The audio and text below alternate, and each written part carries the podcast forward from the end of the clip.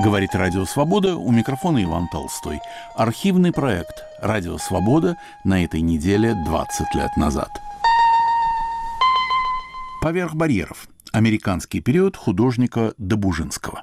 В сборнике воспоминаний о Добужинском, составленном российским искусствоведом Геннадием Ивановичем Чугуновым, из которого, кстати, взяты две предыдущих цитаты, сообщается, что только четыре нью-йоркских пейзажа сделаны Добужинским. Так что ни как пейзажист, ни как иллюстратор он неизвестен в Америке. Нет, как городской пейзажист, но не так известен, как хотелось бы. Именно поэтому я и, за... и занялся творчеством этого художника. Мне кажется, что о нем, ну, конечно, о нем не забыли, но помнят о нем немножко однобоко. Миша, мы уже знаем печальную судьбу американского семейного архива Добужинского – Правда, часть была передана в Колумбийский университет еще сыном Добужинского, но другая часть уничтожена, а какая-то часть была продана с молотка, то есть разобрана кем попало. Как же вам удалось собрать свою коллекцию? Вещей было много, потому что они продавались приблизительно в течение года на, э, через разные аукционы. Я узнал, к сожалению, об этом задним числом. Но самый хвост этих продаж мне удалось захватить, и там я уже пытался покупать все, что было в моих силах. Плюс к этому мне удалось найти следы тех дилеров, которые покупали куски архива на предыдущих аукционах. Значительная часть этих людей покупала все эти вещи на всякий случай. Поэтому, когда мне удалось найти этих людей, они с удовольствием мне это продали, потому что это в основном были американские дилеры, а материалы написаны по-русски, и они не знали, как этим распорядиться. Что вы считаете самым ценным в вашей коллекции? Мне удалось найти значительное количество рукописей воспоминаний, часть из которых не опубликована. А также письма, у меня около 300 писем. А у меня есть несколько рисунков из знаменитейшей серии «Городские сны», два рисунка из этой серии. У меня также есть несколько эскизов. Он мало работал маслом, и тем не менее мне удалось найти три работы. Вы планируете публиковать свои материалы? Да, обязательно. Это вообще цель того, чем я занимаюсь. Американский период художника Добужинского. Программу подготовила и ведет Марина Ефимова. Впервые в эфире 31 января 2004 года.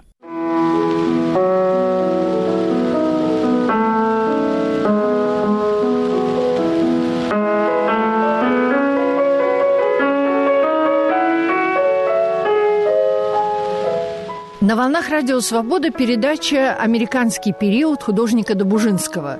Ведет передачу Марина Ефимова. Четыре года назад, в начале зимы, несколько жителей нью-йоркского пригорода Массапиква позвонили в полицию и сообщили, что в соседнем с ними доме, совершенно развалившемся с проломленной крышей, кто-то явно живет, и что через пролом в крыше лазают десятки кошек. Полиция обнаружила в доме полубезумную молодую женщину, больше сорока кошек и груды бумаг, рисунков, рукописей, писем, все залитое водой, заваленное палыми листьями и кошачьими экскрементами. Родственников у женщины не нашлось, и ее поместили в психлечебницу. Испорченные водой бумаги были выброшены на помойку, а все, что сохранилось, продано с молотка на содержание больной в лечебнице. Эта больная была правнучкой русского художника, одного из самых видных членов группы «Мир искусства» Мстислава Валерьяновича Добужинского.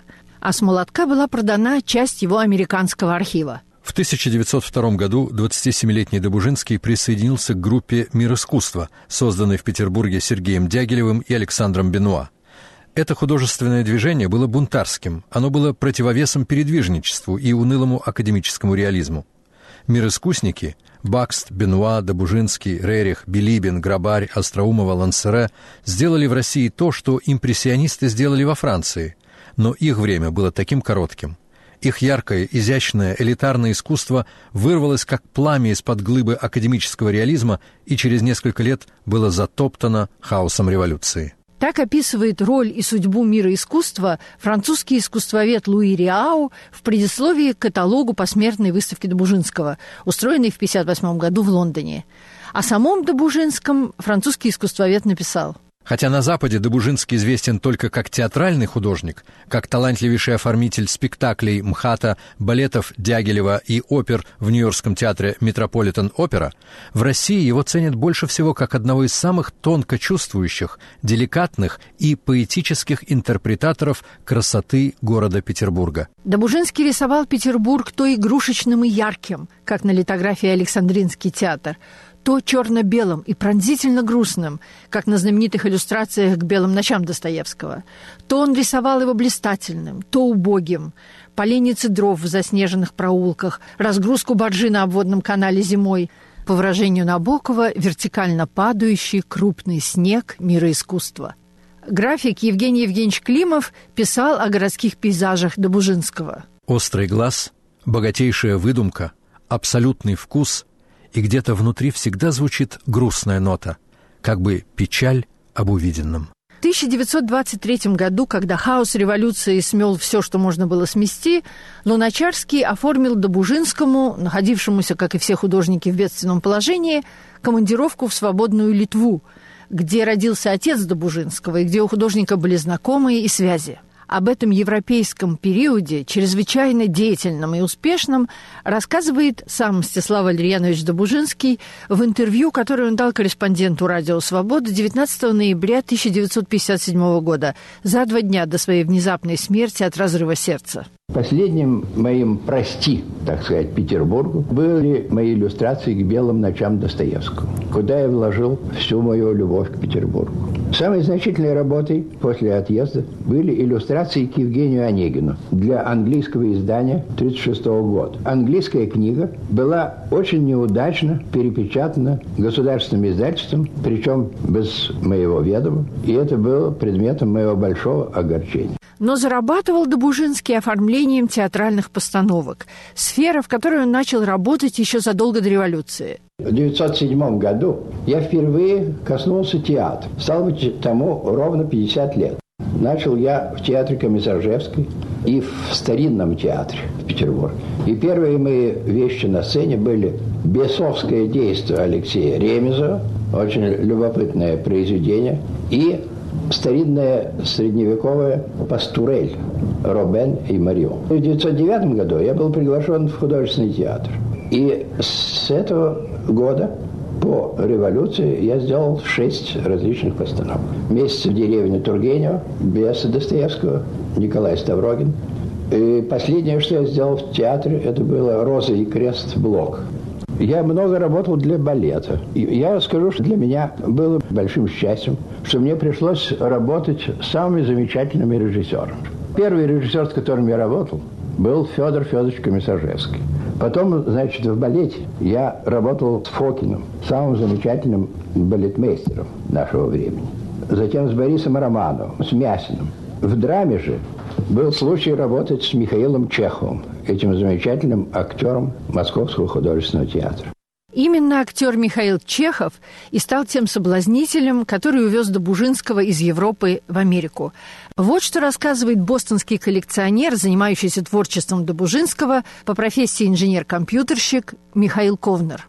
Его пригласил Михаил Чехов для постановки спектакля «Одержимые» по Достоевскому. Это по бесам.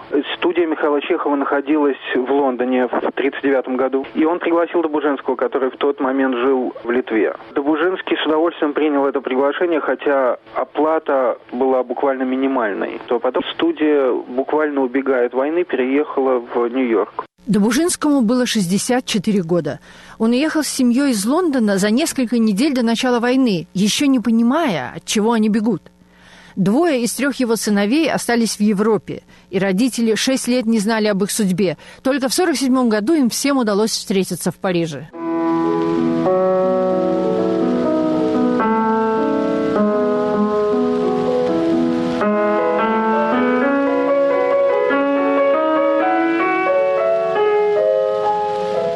На волнах Радио Свобода передача «Американский период» художника Добужинского.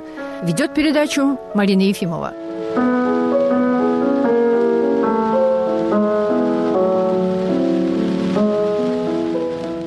В 1910 году Добужинский поразил коллег из мира искусства серией рисунков «Городские сны», в которых изобразил выдуманный город.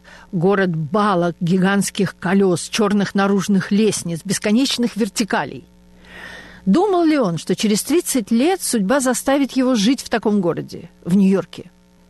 К его радости первые месяцы они с Чеховым работали над спектаклем «По бесам» в Коннектикуте. Работали с энтузиазмом, вложили в спектакль оба свои ярких таланта. Но на Бродвее спектакль не продержался и двух недель. Студия распалась, и Добужинский переехал в Нью-Йорк. Привыкший к просторам горизонта, он попал в мир вертикалей. Художник безупречного вкуса, он попал в мир кричащей рекламной безвкусицы – Жрец классического театра, он попал в мир Бродвея и Голливуда.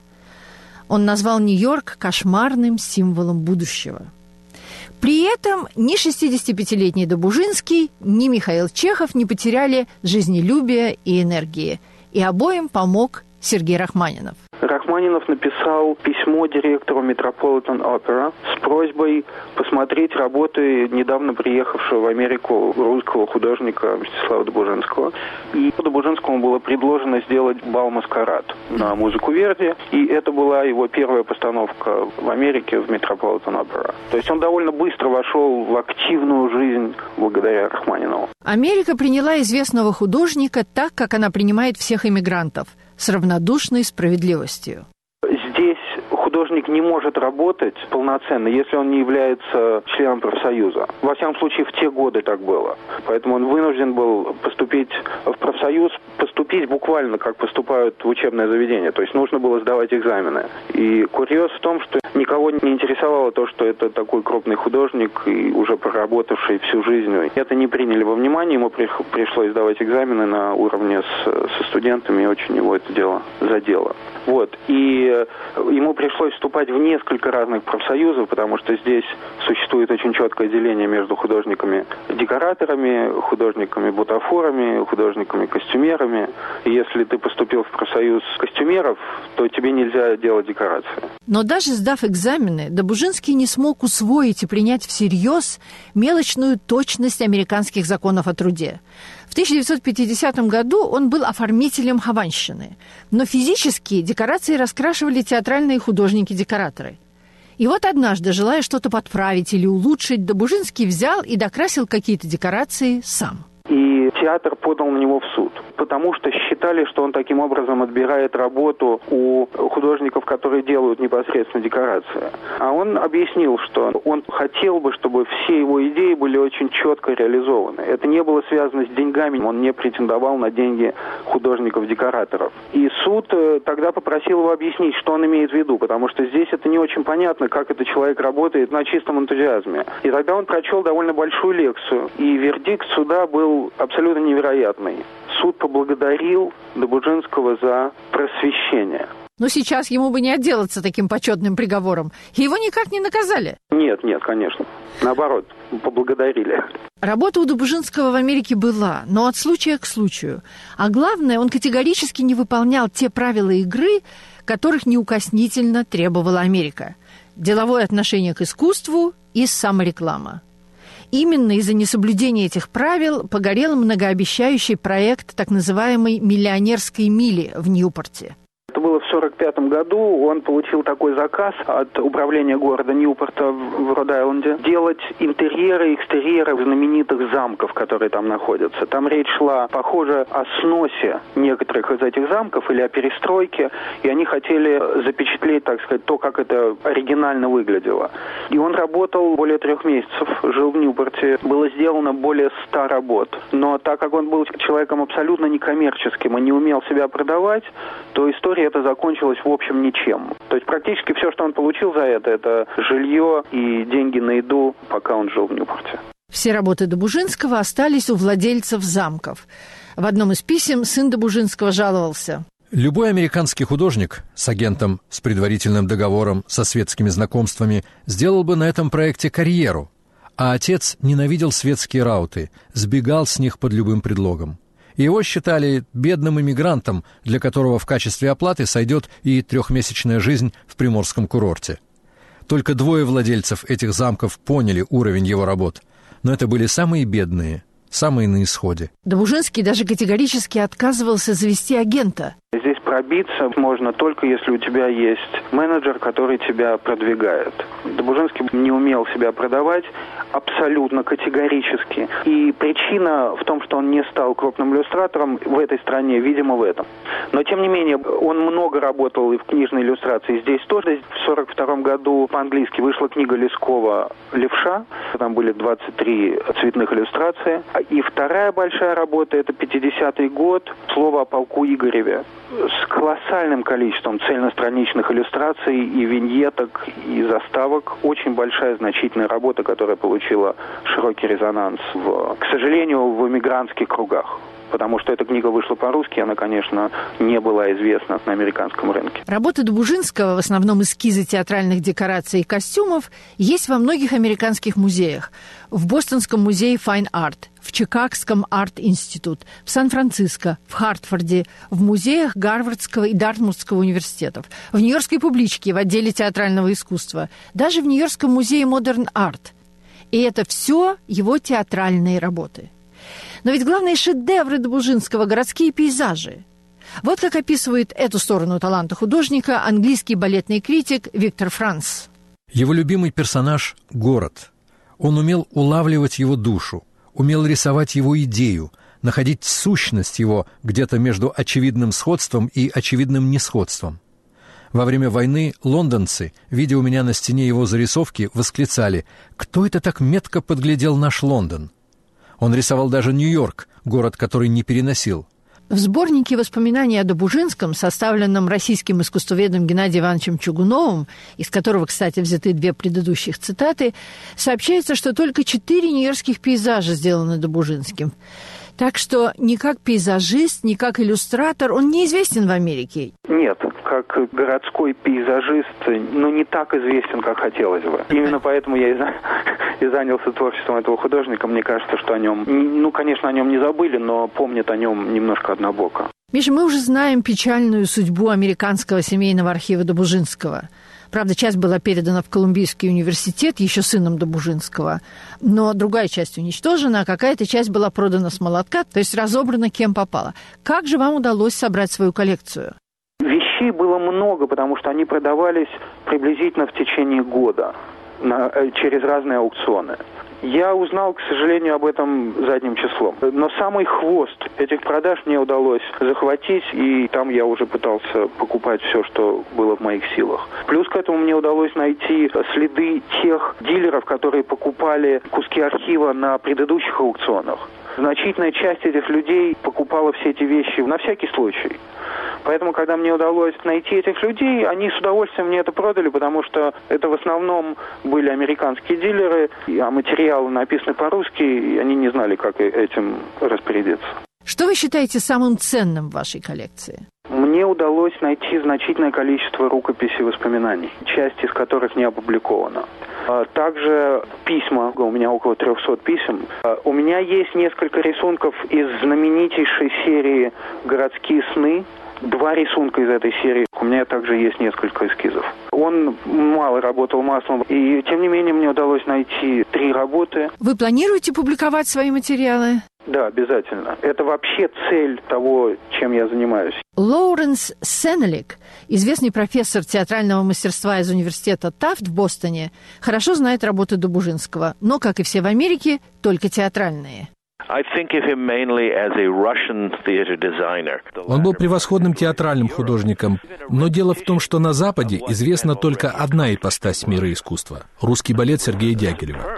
И художники мира искусства известны только как оформители этих балетов. Западная публика совершенно не знает ни о каких формах этого художественного направления, кроме сценического. Но почему? В Америке выставляется бесконечно русский авангард. Почему не мир искусства? Мне ужасно жалко, что в Америке никто не знает мир искусников вообще, и Добужинского в частности, как творцов Петербурга. Я не уверена, существовал бы вообще Клюков канал, если бы не иллюстрации Добужинского к белым ночам.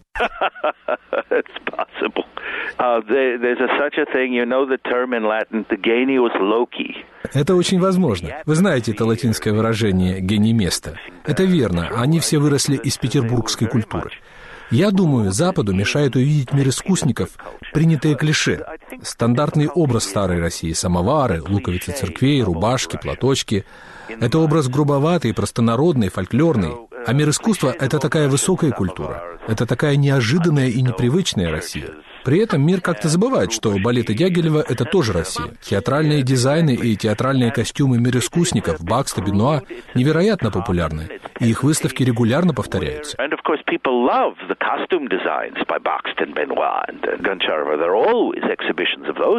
В составленном Чугуновом сборнике воспоминаний о Добужинском приводится такое письмо сына Добужинского Всеволода.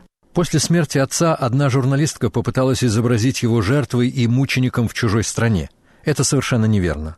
У отца здесь было много свершений и удач. Бал-маскарад в Метрополитен-опера, балеты Прокофьева «Выпускной бал» и «Русский солдат», его опера «Любовь к трем апельсинам», опера Мусорского «Сорочинская ярмарка». А вот как раз от неудачи, постигшей его в 1954 году в Неаполитанском театре, он очень страдал. Его не было в театре во время подготовки декораций к Евгению Онегину, и итальянец-декоратор поместил в окнах спальни Гремина два шпиля Петропавловской крепости, в каждом окне по шпилю, для большего эффекта. Вообще же отец был оптимистом. Когда ему было 75 лет, он говорил про какие-то свои встречи «это очень важно для будущего». Мстислав Валерьянович Добужинский любил друзей, любил гостей – его жена Елизавета Осиповна, женщина образованная, знавшая все европейские языки, была гением уюта. Она повсюду возила с собой чайный сервиз. И друзья любили сборище в доме Добужинского. Любили его легкий, беззлобный юмор. Он был рассеянным человеком. Иногда, когда курил, брал в рот папиросу не тем концом. Когда ему на это указывали, он говорил «я не педант». Виктор Франц вспоминает. В Ковенгардене он потерял шляпу. Сказал огорченно Конечно, по сравнению с вечностью это пустяк, но все же жалко. На вокзале в Швейцарии Добужинский забыл на скамье папку с эскизами к Евгению Онегину. Потом он рассказывал, трудно было убедить начальника станции, которому эту папку отдали, что папка принадлежит мне, а не Евгению Онегину, чье имя было написано на обложке. Как почти все художники мира искусства, Добужинский был красивым человеком. Михаил Чехов писал в своих воспоминаниях. В полутемном зрительном зале я впервые увидел Добужинского. Почти не наклоняясь над блокнотом, он пролетал своим карандашом, словно бросая на бумагу что-то сбоку и сверху. И вдруг я понял загадку его декораций. Они так же красивы, как и он сам. И тут я влюбился. С тех пор я часто следил за ним из темноты, любовался походкой, фигурой, движениями и, как всегда, его профилем. Переписка Добужинского с Михаилом Чеховым между Нью-Йорком и Голливудом полна юмора, ностальгических чувств и горечи. Из письма Добужинского Чехову о его книге воспоминаний. Мне страшно нравится то, что вы мимоходом говорите о Петербурге, о бесконечности Невского, о путанной загадке пяти углов. Мне это особенно близко и дорого. Из письма Чехова Добужинскому из Голливуда в Нью-Йорк. Тут на днях, недолго думая, режиссер отхватил конец фильма, где была главная часть моей роли. Я только разохотился, прихожу, а мне говорят, ложитесь на землю, мистер Чехов, вы умерли. Как? От какой причины? В прошлой сцене я чай пил. Не мог же я помереть от чая? Вас, говорят, немцы убили. Я лег. Нарисовали на моей личности кровь, сняли и говорят, вы свободны. О, какой это нехудожественный, жестокий, бездарный мирок! В Голливуде богатые дома и отели, и народонаселение столицы, а вкусы ниже Рязани. В последнем письме Александру Бенуа в Париж Добужинский писал «Помолитесь, чтобы мы побыстрее приехали обратно». Но судьба опять и опять возвращала его в Нью-Йорк, в это творение безумного бога. Он и умер в Нью-Йорке через месяц после очередного возвращения из Европы. К Америке он, к сожалению, относился не очень хорошо.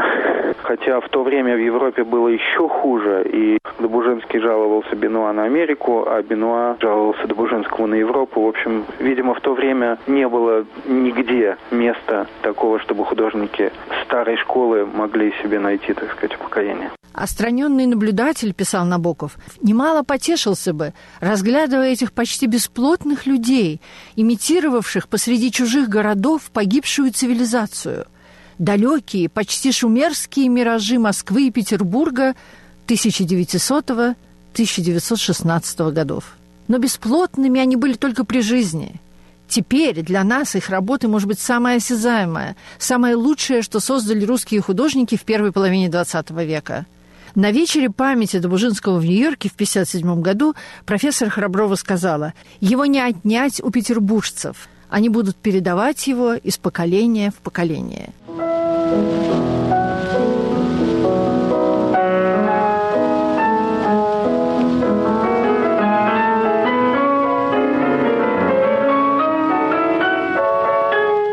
На волнах Радио Свобода вы слушали передачу «Американский период» художника Добужинского. В программе принимали участие коллекционер Михаил Ковнер и сотрудник радио Рая Вайль. Подготовила и вела передачу Марина Ефимова.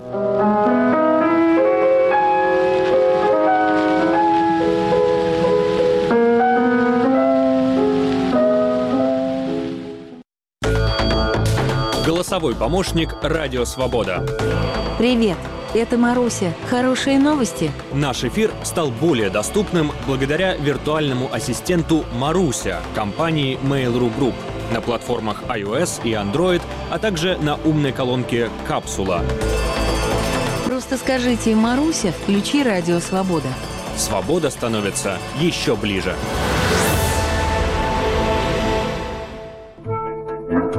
Какую Россию мы оставим нашим детям? Детям, вы знаете, хотелось бы, конечно, чтобы они были здоровы, и полная нация была полная здоровая. Вот и все. Богатую, чтобы не было войны, чтобы у вас было у всех хорошее и будущее, и настоящее, и вам, и внукам, и правнукам. Детям нам надо оставить сильную, справедливую, ну и тоже красивую Россию, ни от кого не зависимо. Чтобы. Надо вот привить детям любовь э, именно к России, что можно здесь себя как-то реализовать, что здесь можно все воплотить. Чтобы семья была, чтобы квартиры у всех были, чтобы они жили в хороших условиях. Ну, чтобы мир был самый главный на земле, на нашей, особенно в России. Радио «Свобода». Глушить уже поздно.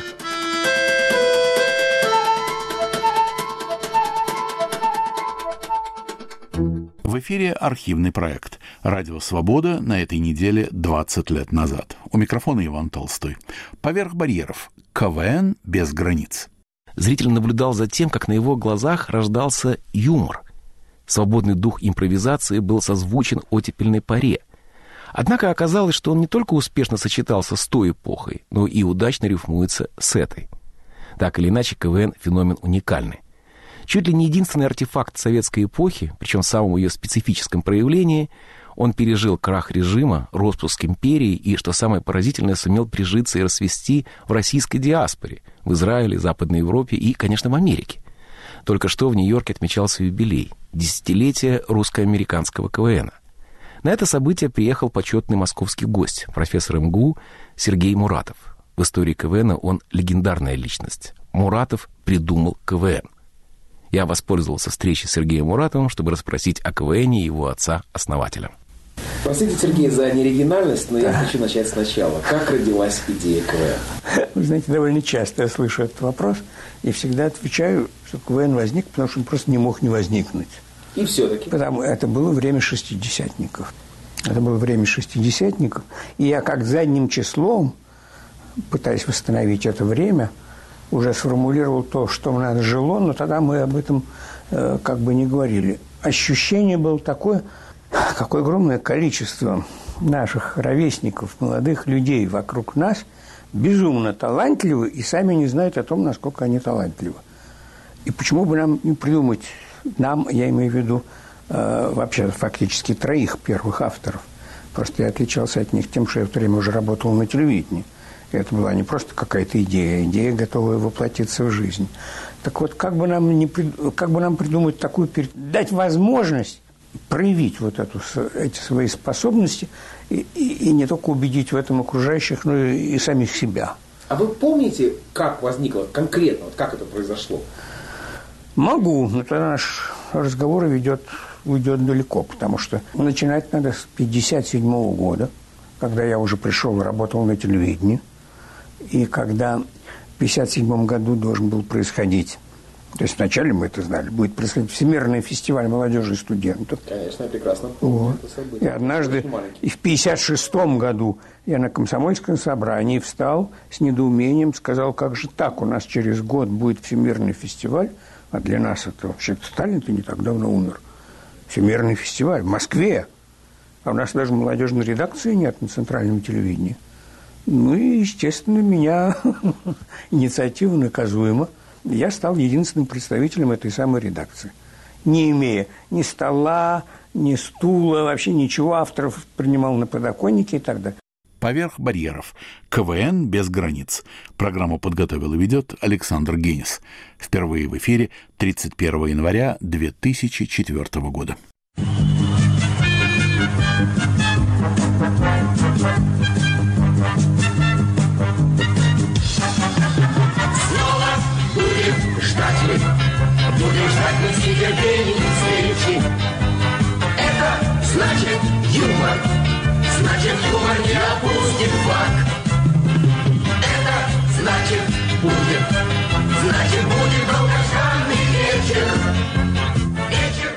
Вы слушаете передачу Александра Генниса «КВН без границ».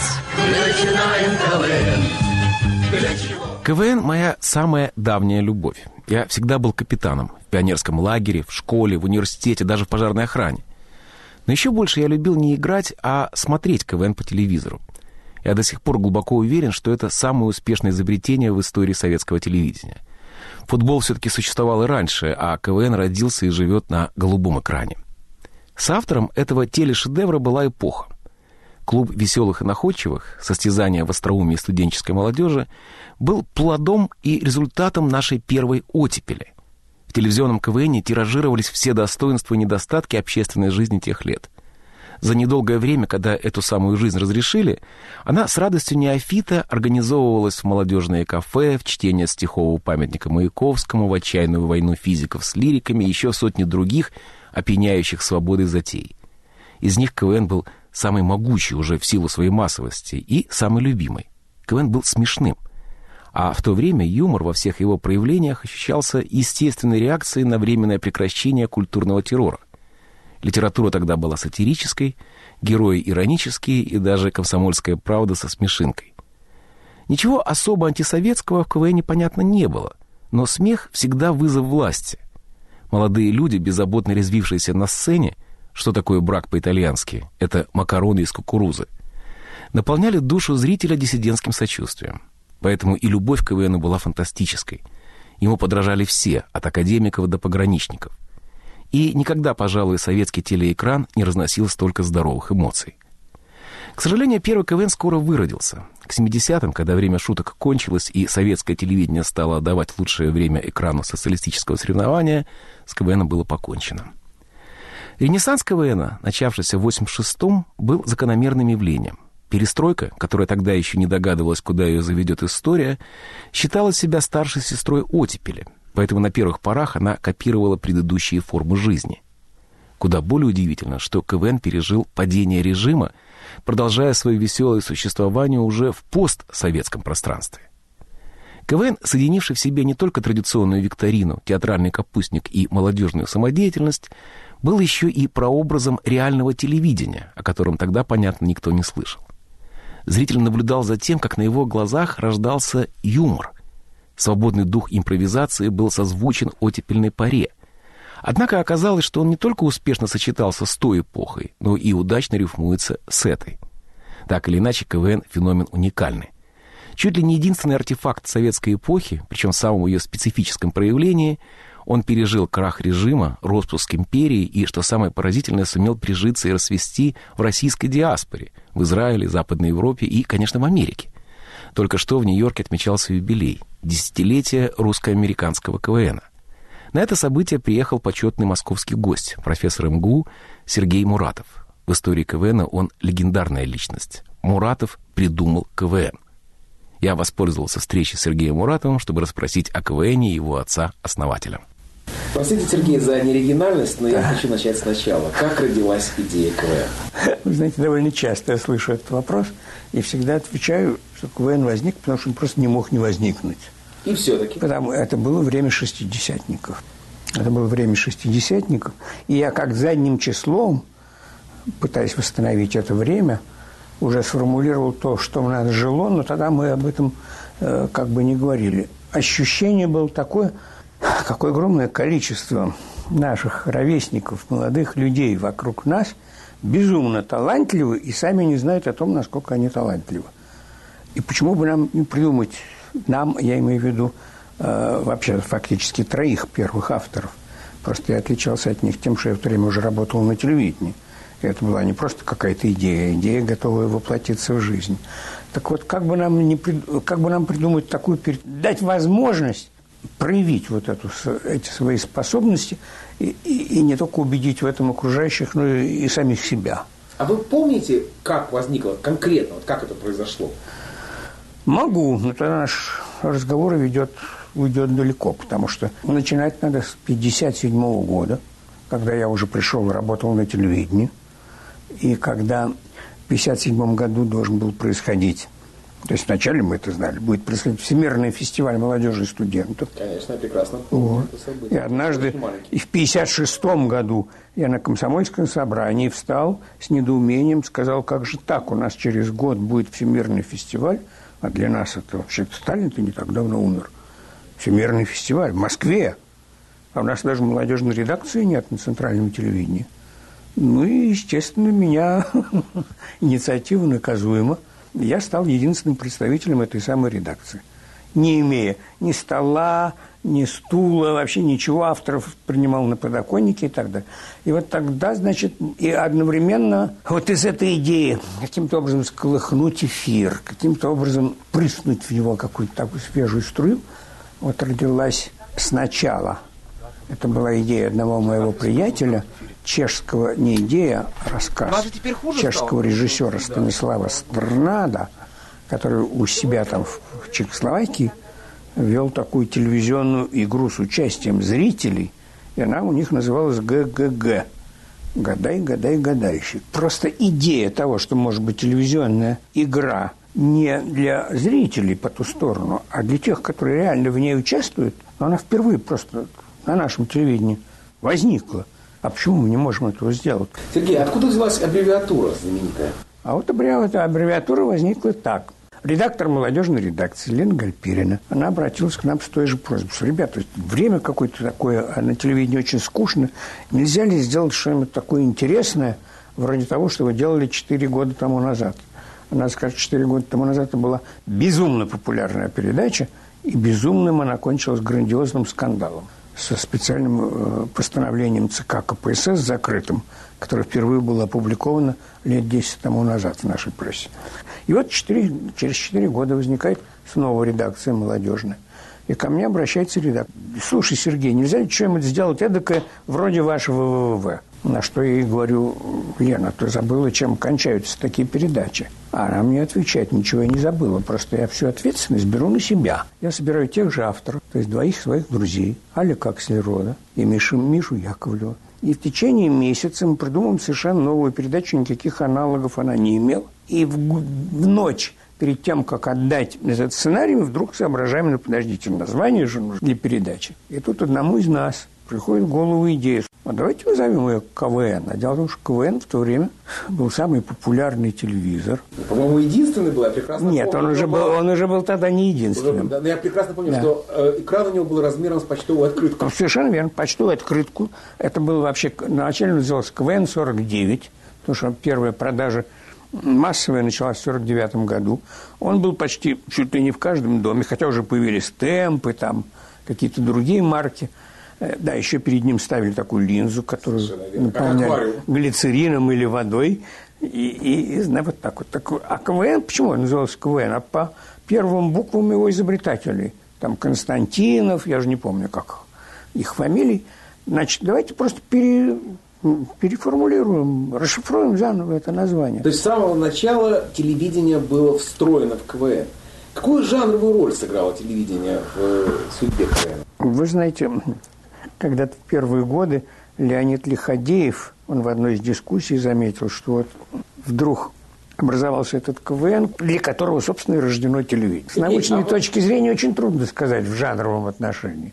Ну, можно сказать, что это прообраз, скажем, интерактивного телевидения. В какой-то степени прообраз ток-шоу, потому что ток-шоу – это то, тот жанр, где участие в действии, сказать, отводится и самим зрителям, а не только профессиональным журналистам. Как вы объясняете, что, что произошло? Почему такой взрыв? А потому что это, это отвечало духу времени.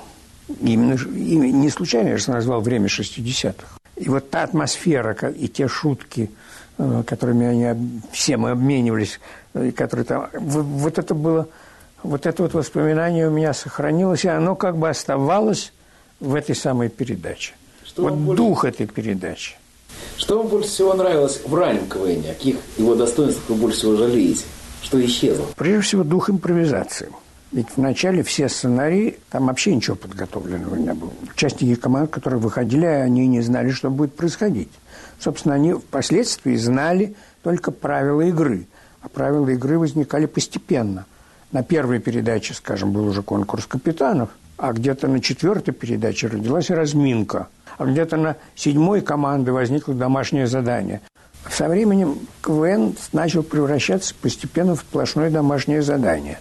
То есть скорее все придумывалось театр, заранее, а выдавалось за экспром. То есть скорее театр, чем капустник, да? Причем, вы понимаете, какая история? Дело не в том, что театр. Театр, да. Вообще у авторов была идея развития КВН помимо той структуры, которая уже родилась. Мы думали, что возможно еще три э, разных направления этой передачи. Одна из которых была ТВН – театр веселых и находчивых. Потому что сам по себе театр может быть совершенно прекрасным. Тем более, если заранее... Это какая-то синяя блуза вспоминается вообще. Это, это направление. А потом было направление эрудиции, чистой эрудиции. Было направление публицистичности. Разные направления. Но все это, все это было, оказалось неосуществимым после того, как телевидение рассталось, во-первых, с тремя создателями. Дело в том, что где-то первые три года мы писали втроем эти сценарии, и один из нас был ведущим в течение года примерно, Алик Аксельрод, и Светлана Жильцова. А вы понимаете, что когда автор, ну, что он прекрасно знает свой собственный текст, а кроме того, он был безумно талантливым человеком, импровизатором.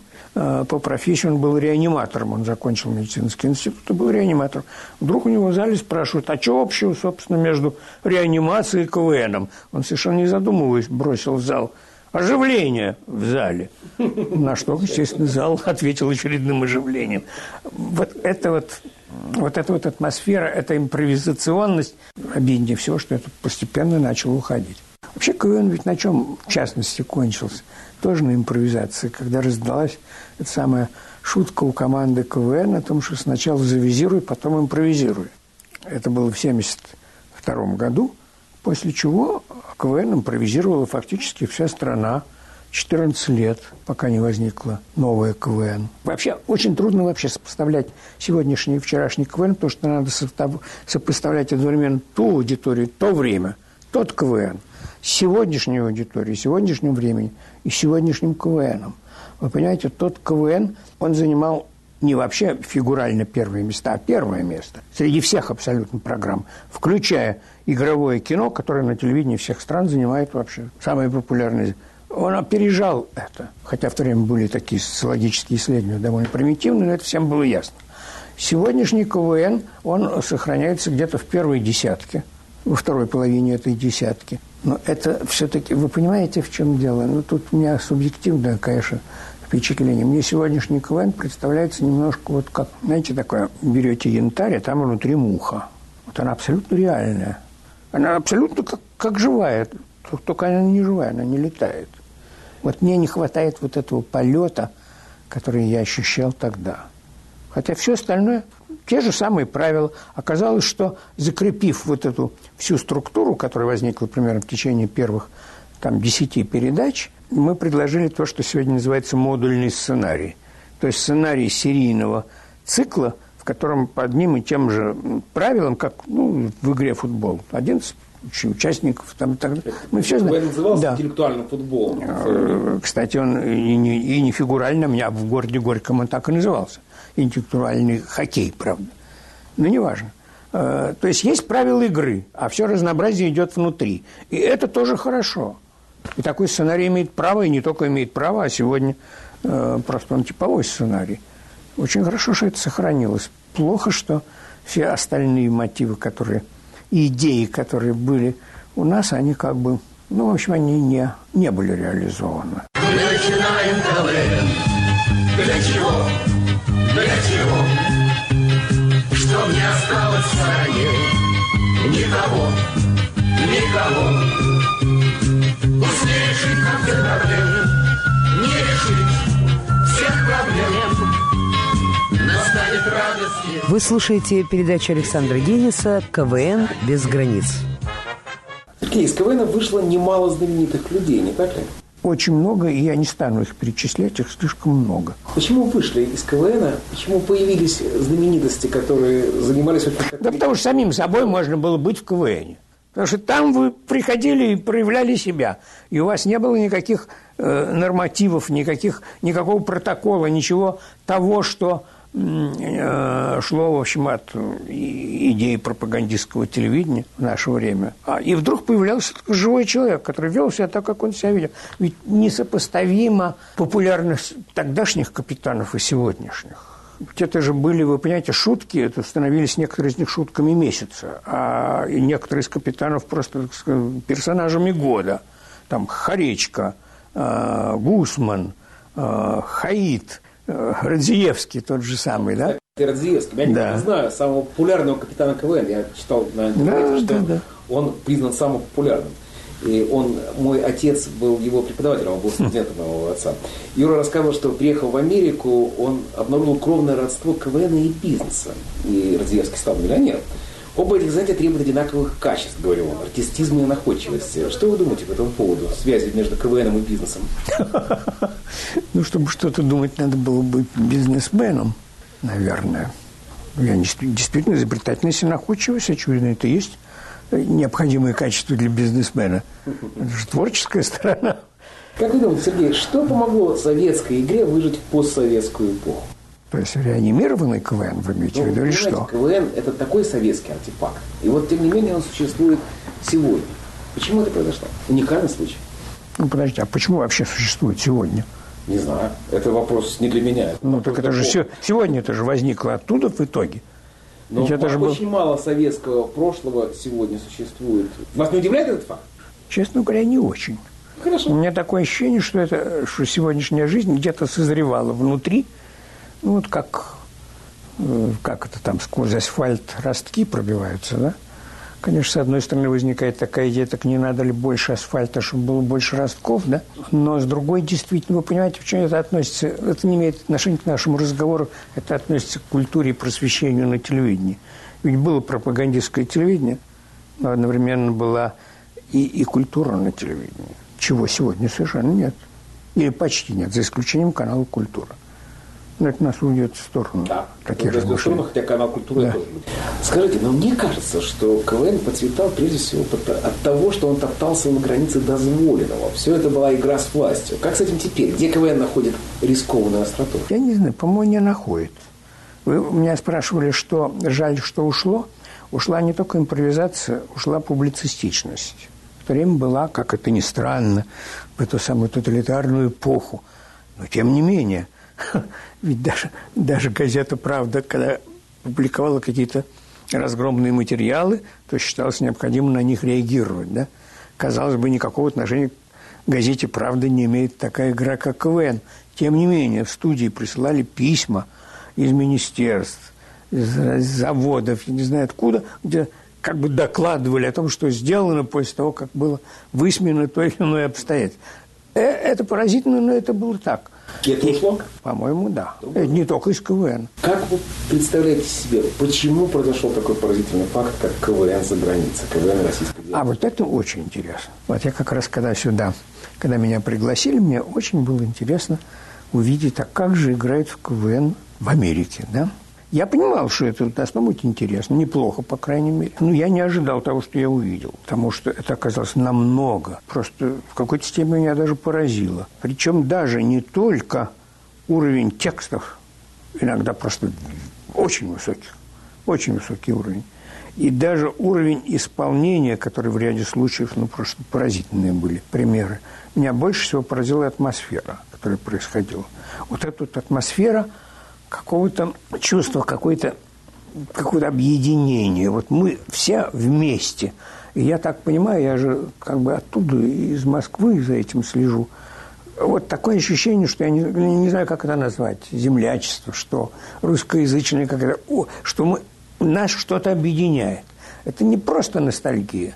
Это еще что мы как мы едим, мы что-то такое единое, не агрессивно в противовес, но сами, но самостоятельное по сравнению со всей страной, в которой мы находимся. И это мне позволило в какой-то мере понять, что и тогда, в то время, в 60-е годы, 70-е уже в КВН фактически не существовал. Тоже было вот это чувство, что мы, мы, мы, мы не такие, как мы. Вот у нас есть свое собственное кстати, что потеряно? Вот я еще раз хочу вернуть. Что вот больше всего самое обидное из того, что было потеряно. Ведь не случайно слово «клуб» на первом месте. Клуб веселых и находчивых. Вот это вот ощущение, клубность. И мы сами в этом виноваты.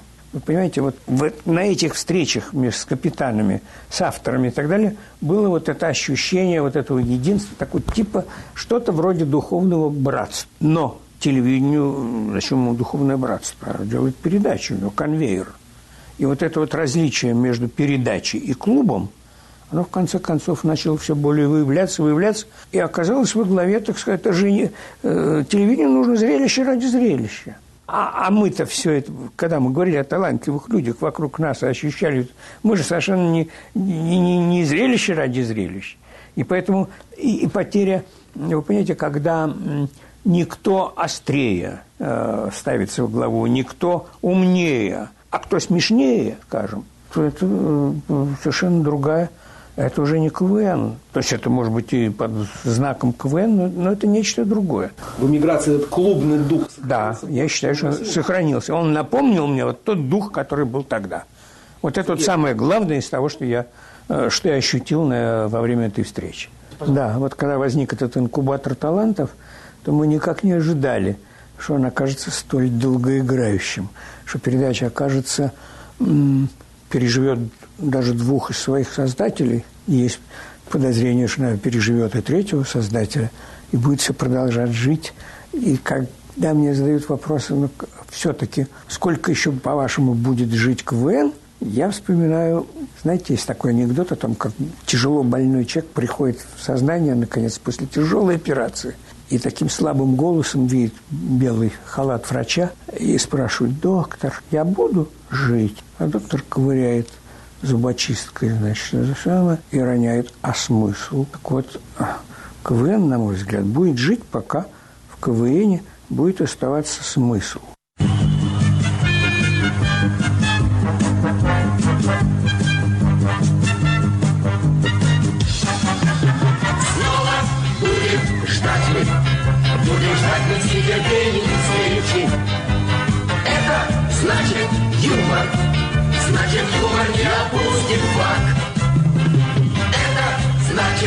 Будет.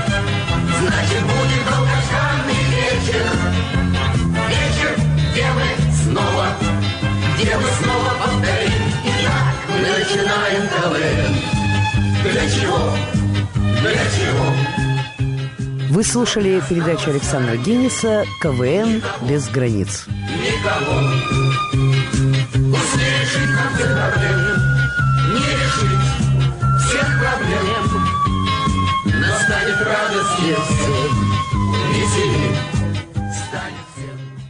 Радио «Свобода» на этой неделе 20 лет назад. Над архивным проектом работает редактор Иван Толстой.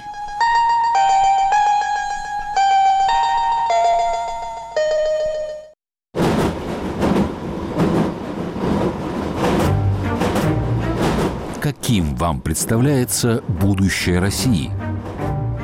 Если мы не изменим свое отношение к тому, что сейчас происходит, то не радужные точно. Нет, я думаю, так же все будет. У нас тяжелая экономическая ситуация в стране. Правительство никак не решает эти вопросы. И с каждым днем только ухудшается и ухудшается. Но я все-таки думаю, что все наладится и все проблемы решатся. Ну, это, конечно, идеал, но к этому нужно стремиться, вот и все. Я могу сказать, с таким президентом мы будем первыми, а остальное все мелочи. Как говорили, мы победим и все.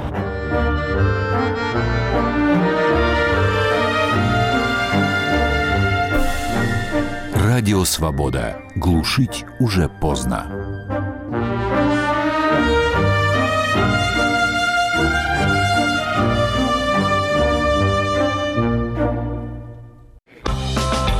Мое почтение, друзья.